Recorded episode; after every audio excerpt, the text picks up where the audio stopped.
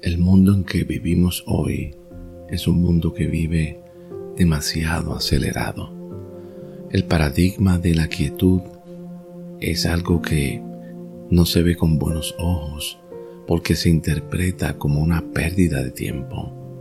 Ahora cuando vemos las cosas desde el punto de vista de Dios, todo es transformado.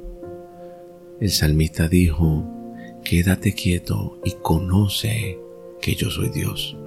Eso era Dios hablando a través del salmista, invitándonos a conocerle en la quietud. La quietud no es una pérdida de tiempo, es una inversión para nuestra alma. En una ocasión Jesús llegó a casa de sus amistades, Marta, María, Lázaro, y dice que las dos estaban sirviendo, estaban haciendo tareas en su casa. Pero en un momento determinado, cuando María se da cuenta que Jesús llega, dice la escritura que ella se tiró a los pies de Jesús. Y Marta no entendió esto y la criticó. En ese momento Jesús le dice a Marta, Marta, no te afanes.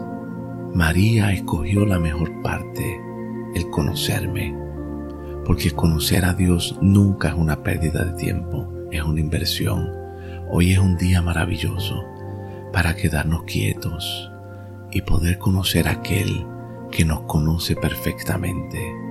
Porque cuando le conocemos, la vida de Dios fluye de una manera extraordinaria en nosotros, de tal manera que nuestras almas son abrazadas, son consoladas, son fortalecidas, y cualquier cosa que se presente se puede ver insignificante ante la realidad maravillosa de estar en la quietud de Dios.